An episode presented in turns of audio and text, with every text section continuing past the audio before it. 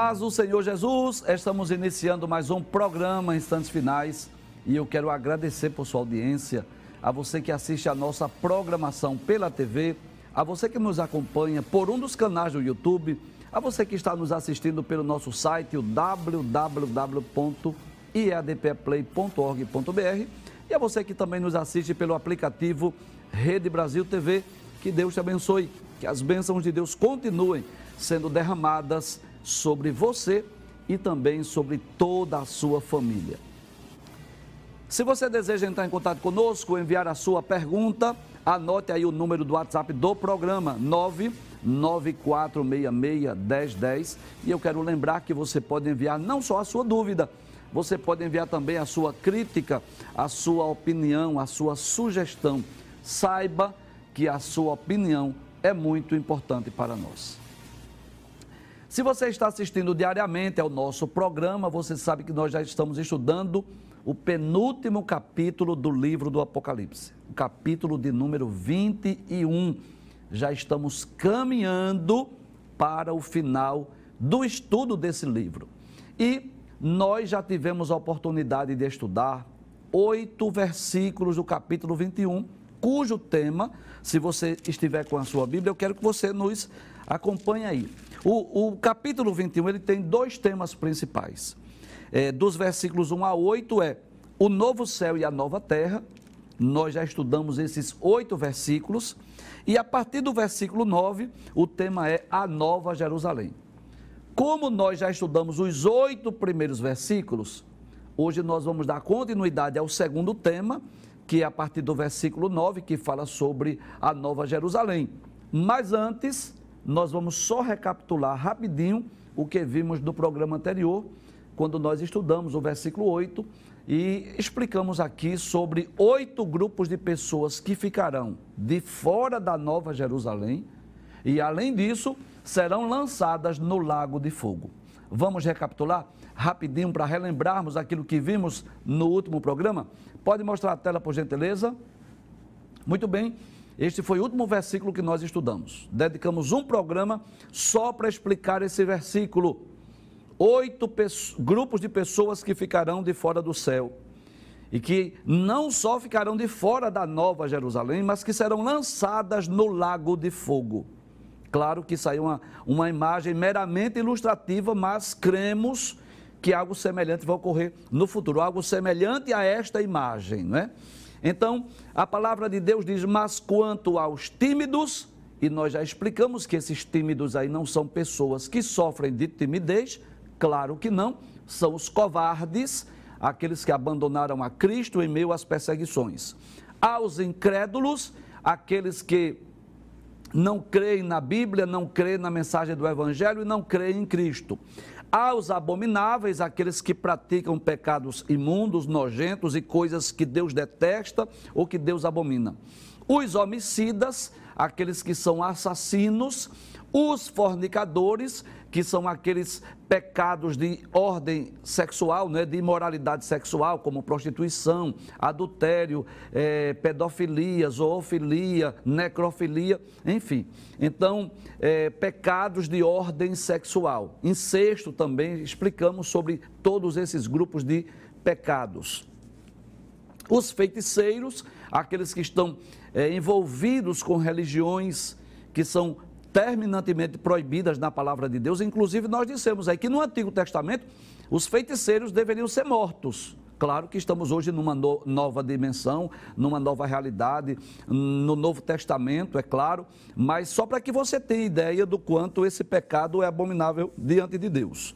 Os idólatras, e nós explicamos aí que esses idólatras não são pessoas apenas que adoram imagens de escultura, também mas aqueles que colocam alguém ou alguma coisa no lugar de Deus. O que significa dizer que até um filho, por exemplo, ou um automóvel pode ser um ídolo para alguém. Então, ninguém deve ocupar o centro do ser humano, que esse lugar deve ser de Deus. Deus deve ser o centro da nossa adoração, do nosso culto, do nosso louvor. E todos os mentirosos, aqueles que estão envolvidos com mentira, com engano, com falsos testemunhos. O que ocorrerá com essas pessoas, ou estes oito grupos de pessoas, a Bíblia deixa bem claro: a sua parte será no lago que arde com fogo e enxofre, o que é a segunda morte. Pode trazer a tela. Então, além de estas pessoas não usufruírem do direito, do privilégio de habitarem na Nova Jerusalém, esta cidade planejada e arquitetada pelo próprio Deus, esta cidade que nós já estudamos, onde não haverá mais choro, não haverá mais pranto, não haverá mais morte, não haverá mais clamor e nem dor.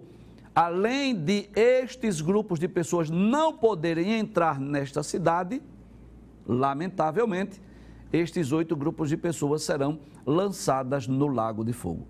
E eu quero relembrar o que nós já dissemos aqui que hoje nós não devemos olhar para esse texto preocupado com quem já morreu, com quem já partiu. Sabe por quê? Porque nós não podemos mais fazer nada por eles.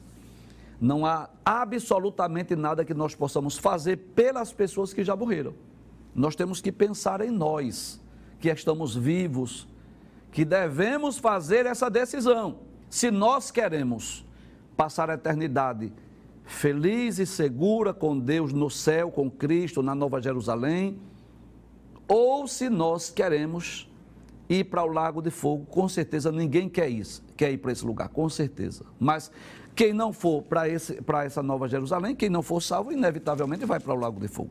Então, mesmo que você esteja envolvido em um desses oito grupos de pessoas, eu quero dizer que nem tudo está perdido ainda existe a possibilidade de você ser inscrito, seu nome ser inscrito no livro da vida. E o que é que você deve fazer? O que é que eu faço, professor?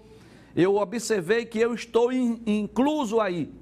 Sei lá, talvez você seja um mentiroso, talvez você seja um assassino, talvez você esteja envolvido com idolatria, ou com feitiçaria, ou com pecados de imoralidade sexual, seja, seja lá qual for um desses oito grupos.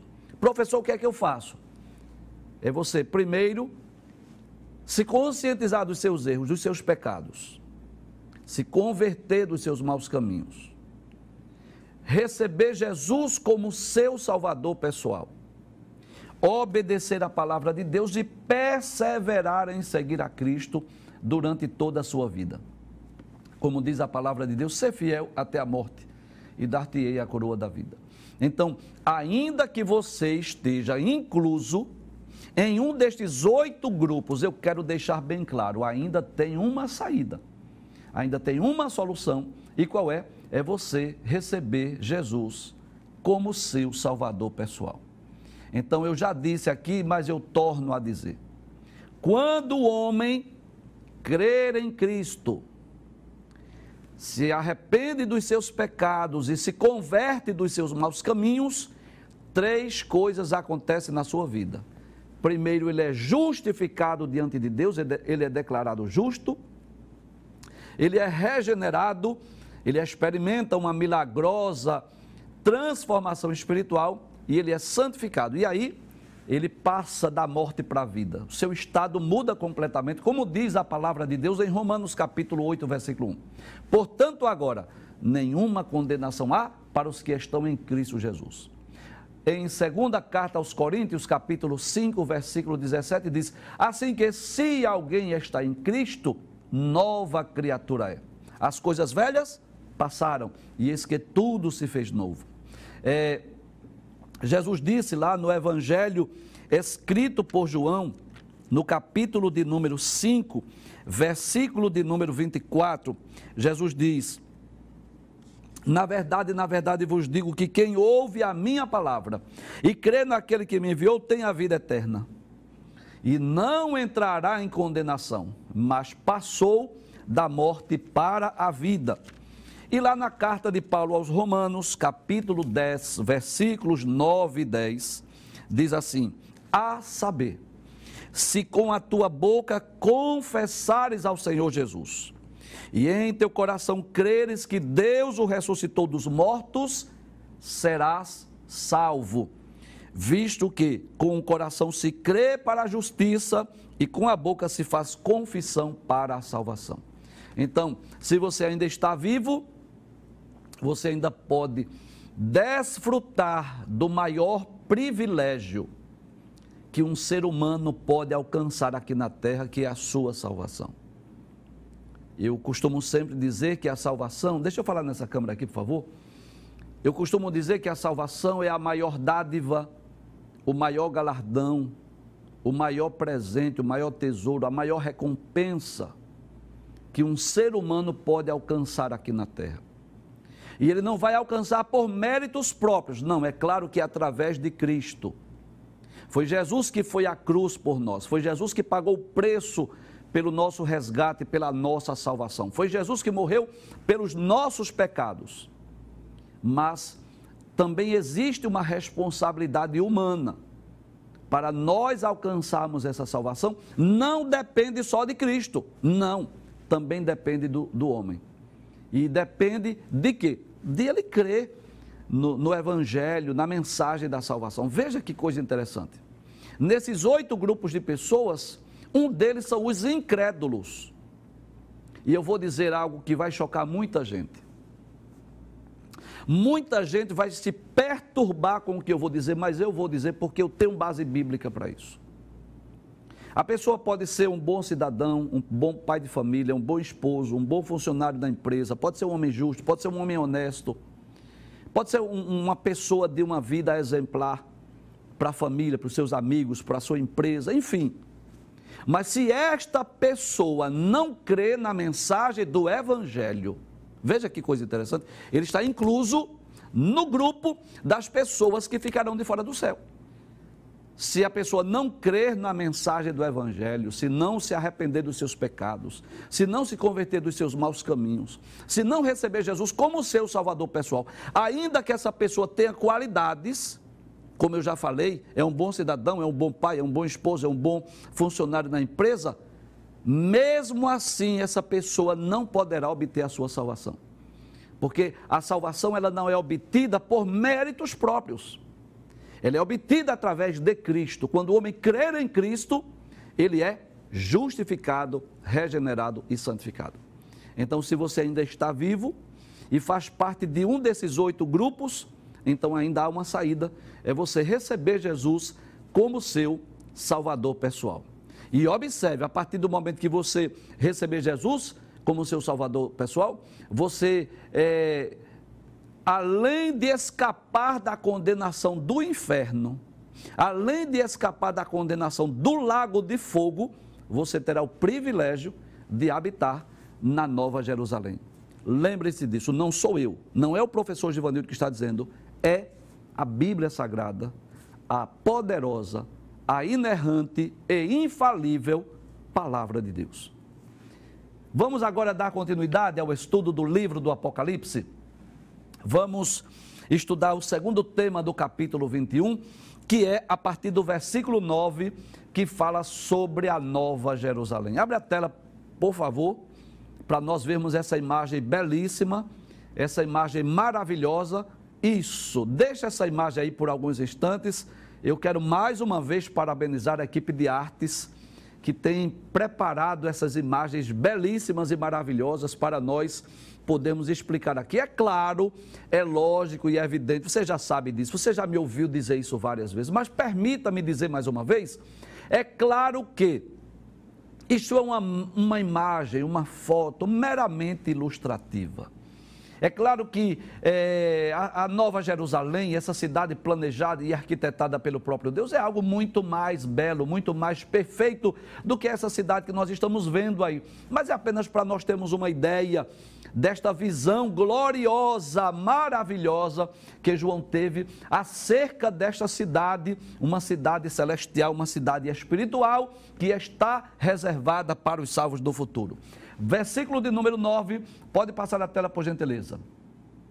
Versículo 9, muito bem. Aí João diz assim: E veio um dos sete anjos que tinham as sete taças cheias das últimas pragas e falou comigo dizendo. Então, primeira coisa que nós vamos perceber aí, é? nós já falamos, traz a tela por gentileza, que no livro do Apocalipse é muito comum as aparições angelicais. Os anjos aparecem só no livro do Apocalipse aproximadamente 70 vezes. Na grande maioria das vezes que os anjos aparecem no livro do Apocalipse é para executar juízo. Então você sabe disso. São anjos que tocam trombetas, são anjos que derramam cálices da ira de Deus. E é claro que esses seres angelicais que cumprem as ordens divinas, eles executam a voz de Deus, a ordem de Deus. E que coisa interessante.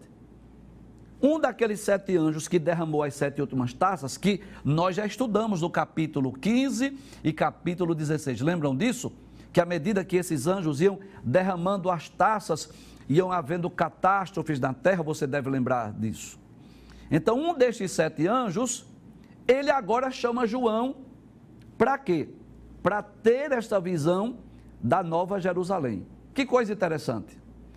O mesmo anjo que derramou o cálice, que derramou a taça, que trouxe juízo e julgamento sobre a terra, ele agora chama João para mostrar as verdades da Nova Jerusalém.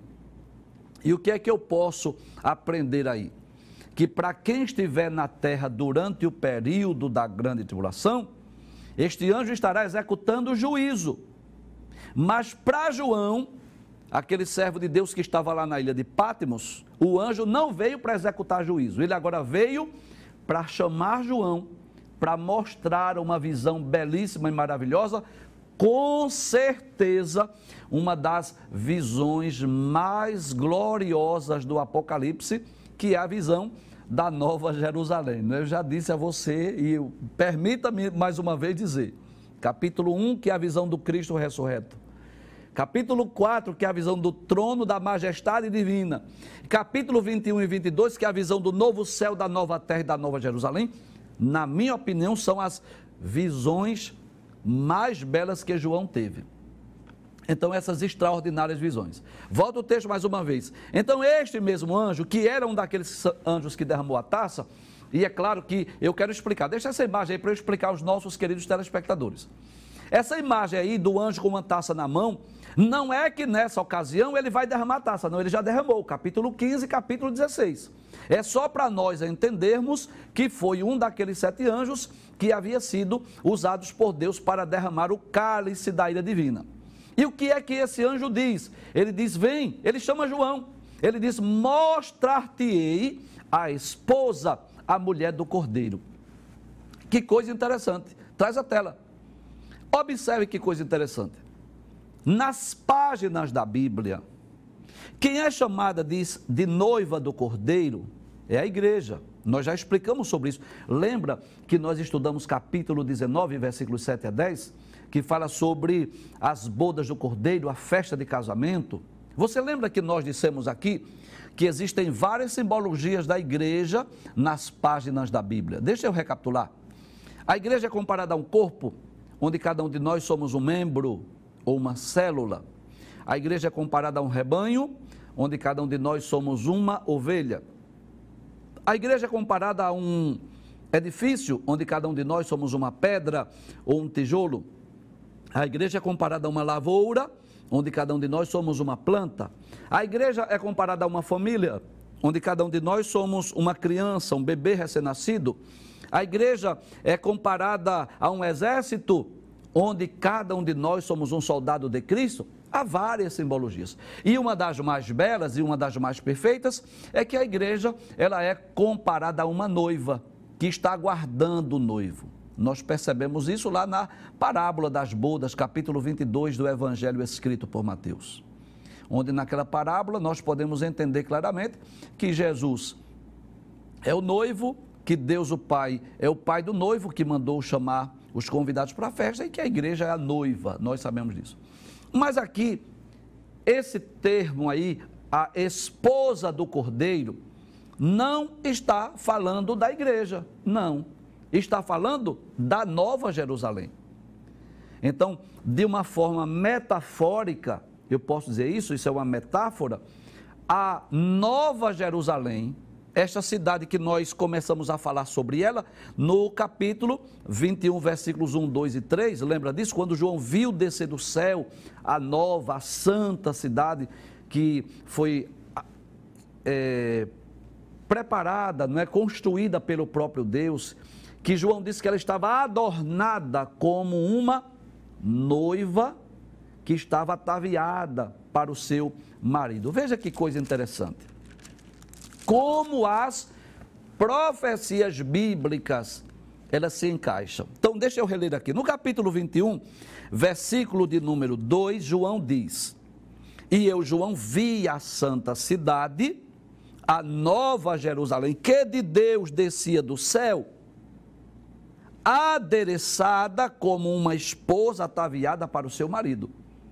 Então, eu disse aqui, quando nós explicamos esse versículo, que como não havia nenhuma cidade do mundo que João pudesse comparar a Nova Jerusalém.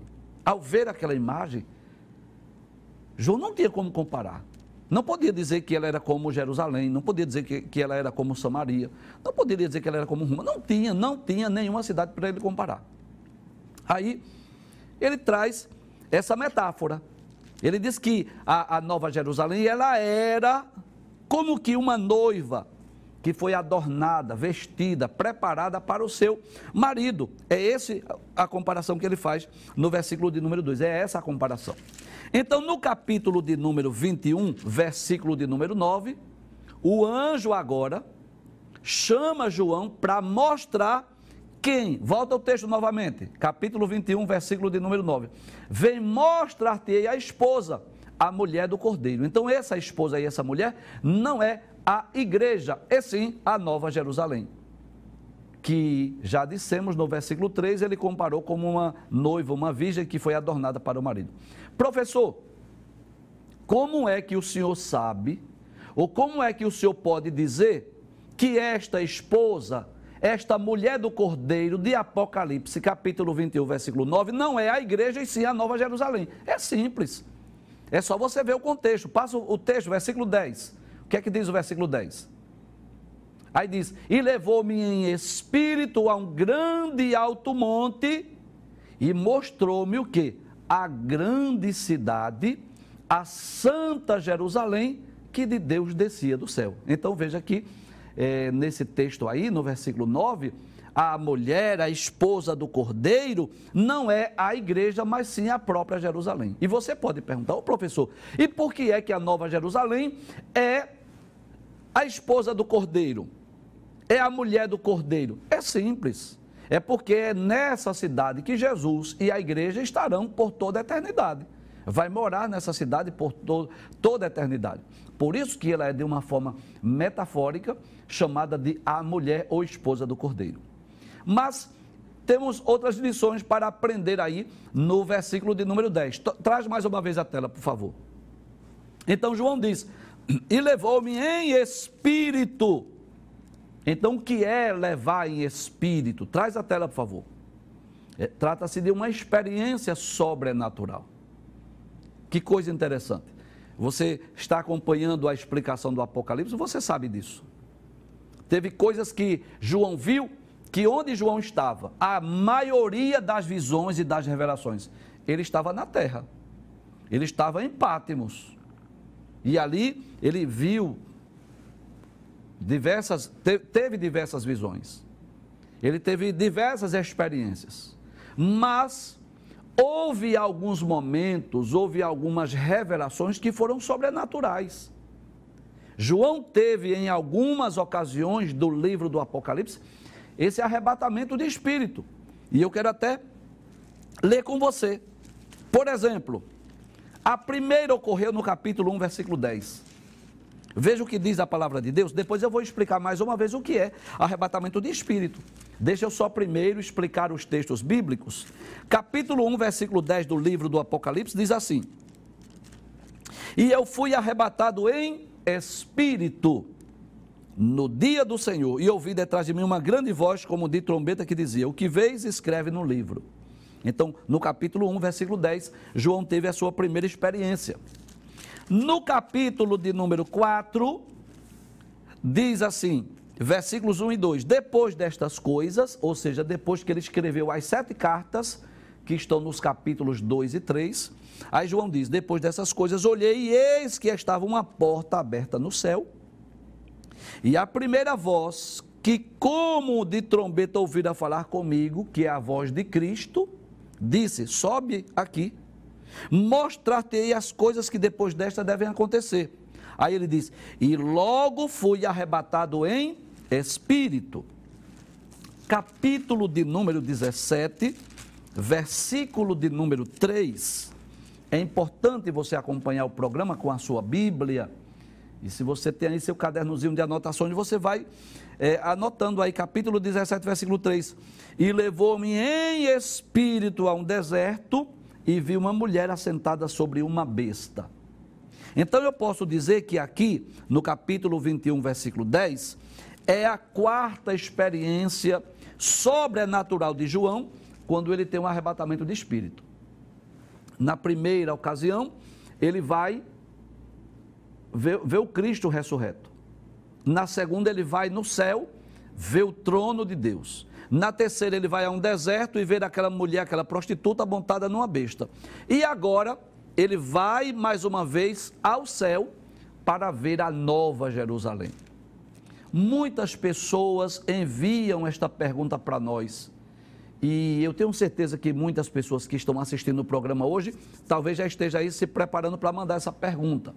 Aí antes que você pergunte, eu já vou responder.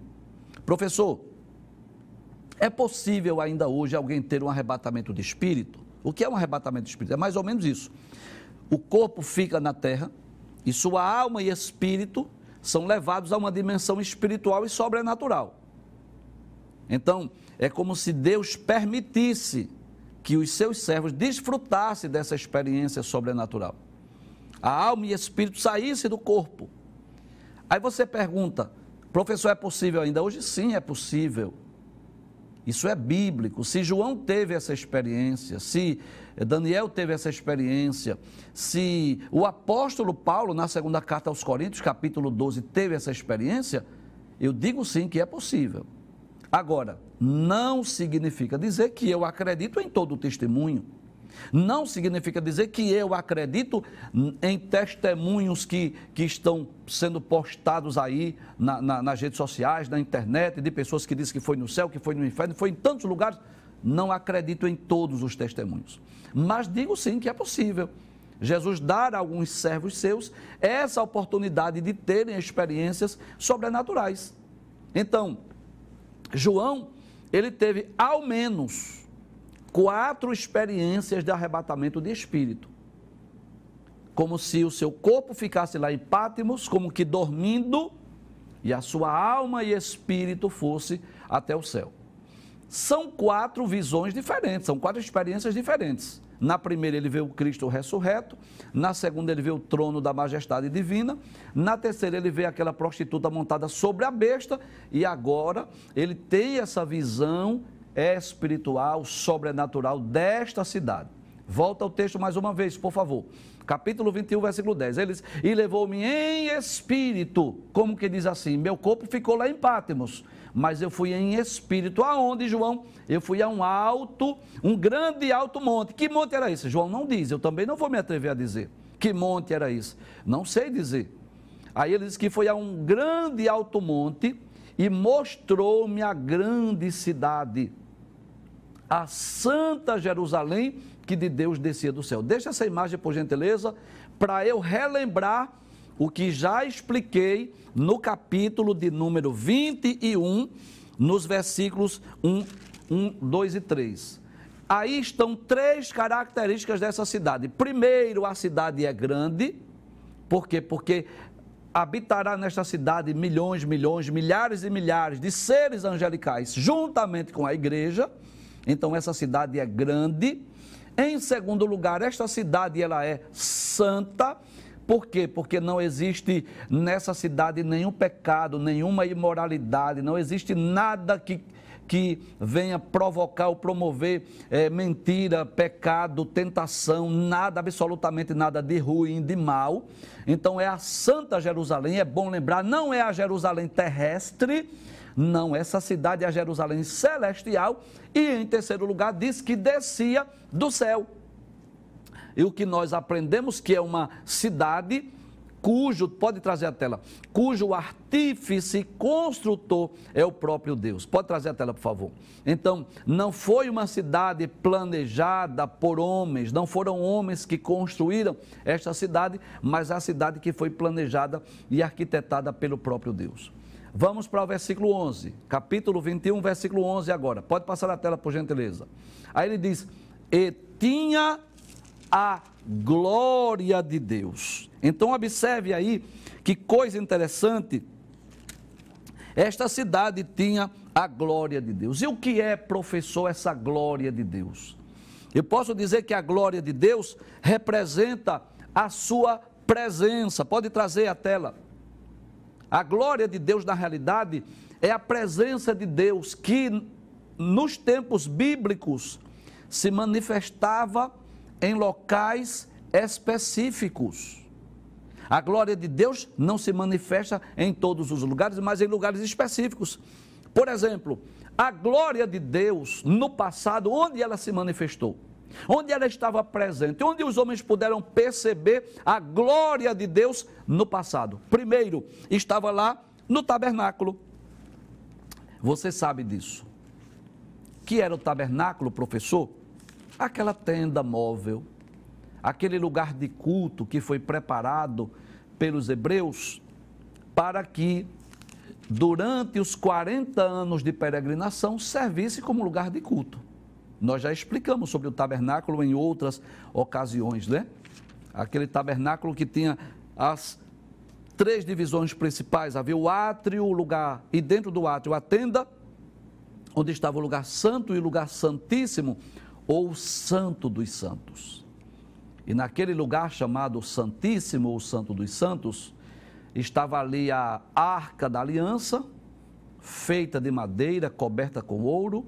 Na tampa da arca da aliança, chamada de propiciatório, havia é, dois querubins de ouro que estavam olhando para dentro da arca e as asas tocavam uma na outra, e ali representava a presença de Deus. No capítulo 40, versículo de número 34 do livro do Êxodo, a Bíblia diz: Então a nuvem cobriu a tenda da congregação. Veja que coisa interessante. E a glória do Senhor encheu o tabernáculo. Então, na ocasião que o tabernáculo foi levantado, foi erguido, foi erigido, foi inaugurado, a glória de Deus, que era aquela nuvem, aquela fumaça representando a presença de Deus, encheu aquele lugar, encheu o tabernáculo. Nós vamos perceber também que a glória de Deus estava presente lá no templo em Jerusalém. No segundo livro das Crônicas, no capítulo de número 7, no versículo de número 1. Se você dispõe de uma Bíblia, você pode ler ou você pode anotar para ler posteriormente. Segundo o livro das Crônicas, capítulo 7, versículo 1, diz: E acabando Salomão de orar, isto é a ocasião em que Salomão estava dedicando o templo, porque aquele tabernáculo foi temporário, foi até que o povo hebreu construísse o templo, e por volta do ano 950, antes de Cristo, o templo foi construído lá em Jerusalém. E agora, capítulo 7, versículo 1. E acabando Salomão de orar, desceu fogo do céu e consumiu o holocausto e os sacrifícios. E a glória do Senhor encheu a casa. Então, veja que coisa interessante, a glória, aquela fumaça, aquela, a, aquele, aquele Shekinah, vamos dizer assim, que representava a presença de Deus, desceu no tabernáculo e desceu também sobre o templo. Mas que coisa interessante, no futuro, Onde estará essa glória que representa esta presença de Deus na Nova Jerusalém? Volta ao texto mais uma vez. Você vai perceber na descrição, nos detalhes dessa cidade, que João vai fazer uso né, de, de comparações. Ele vai falar de pedras preciosas, ele vai falar de ouro. E nós entendemos que apenas para que tenhamos uma ideia, cremos que os materiais dessa cidade são muito mais preciosos, muito mais valiosos do que o ouro e as pedras preciosas que nós temos aqui no mundo. Até porque essa, é, essa aqui na Terra, esses minerais ou essas pedras preciosas são físicos, lá são espirituais. Então cremos que apenas para que nós tenhamos uma ideia da beleza e da perfeição dessa cidade. Voltemos ao texto, versículo de número 11, mais uma vez, para nós concluirmos. Aí João diz assim: pode passar o texto, por favor. Aí ele diz: a sua luz, como que diz assim, o seu brilho, o seu esplendor era semelhante. Ele não disse que era igual, ele diz era parecido. Era algo que eu posso comparar com o quê? Com uma pedra, mas uma pedra preciosíssima.